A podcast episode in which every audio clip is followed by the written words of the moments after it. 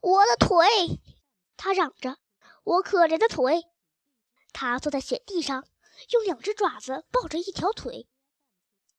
可怜的鼹鼠，河鼠同情地说：“你今天真不走运啊！看看你伤的怎么样？”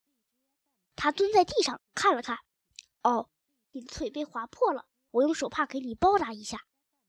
肯定是绊上树枝了，要不就是树桩。哎呦哎呦，伤口很平滑，不可能是树枝或树桩，好像是金属的边儿给刮的，真奇怪。别管是什么刮的了，鼹鼠疼的什么都不顾了，反正疼的厉害，管它是什么刮的。河鼠用手帕包扎好了他的腿，就不理他了，还是一个劲儿的刨雪。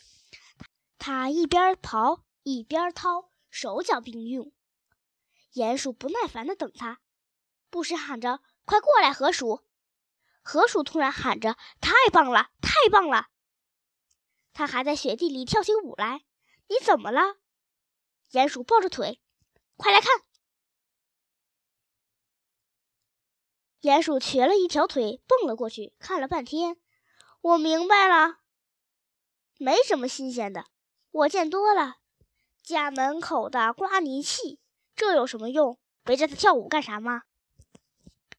难道你还不明白吗？你这个笨头笨脑的家伙！我当然明白了，肯定是哪个记性不好的大马哈把挂泥器落在了野树林里。落在什么地方不好？偏落在了路中间。哎呀哎呀！河鼠觉得他迟钝的不可救药。别发牢骚了，快来刨啊！忙了好一阵子，他的努力终于有了报偿。一张门露了出来，看我说什么来着？这算什么呀？好了好了，你肯定是捡到了一件垃圾，你肯定高兴吧？如果你非想跳舞，你就跳个够，跳完了咱们就上路，省着在这堆垃圾上浪费时间。门店能吃饭呐？能当被子盖呀？能当雪橇时坐着回家吗？你这动物，说的是这个门店没告诉你任何东西。说真的，这种愚蠢的游戏该收场了吧？鼹鼠气呼呼地说：“好了，你这白痴！”河鼠生气了：“别废话，赶紧跑跑！如果你想今晚暖和的睡一觉，这可是最后的机会。”河鼠他们对着一个雪堆发起了猛攻，用它用他的大棒四下的打着、掏着，没命的掏着。鼹鼠也在刨雪，不过他这么做只是不想惹朋友生气。他觉得河鼠一定是昏了头。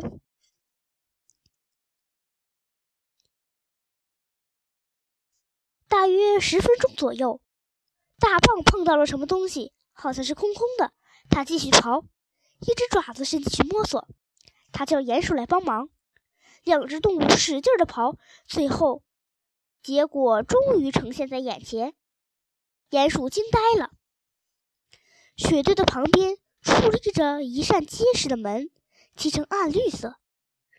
旁边有个门铃，还有一块小铜牌，借着月光可以辨辨认出上面工整的字迹：“欢先生。”鼹鼠又惊又喜，仰面躺到了地上。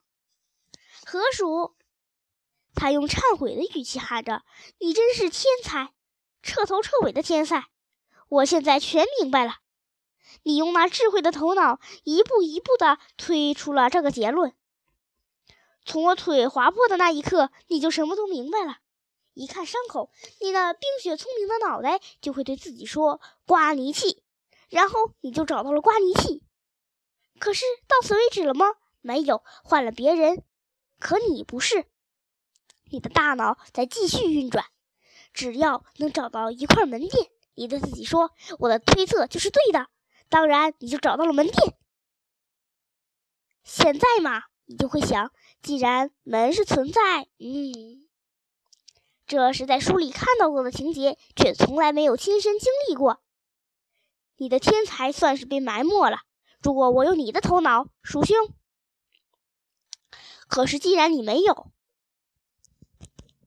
河鼠打断他的话，刻薄地说：“你不是要在雪地上待一个通宵吗？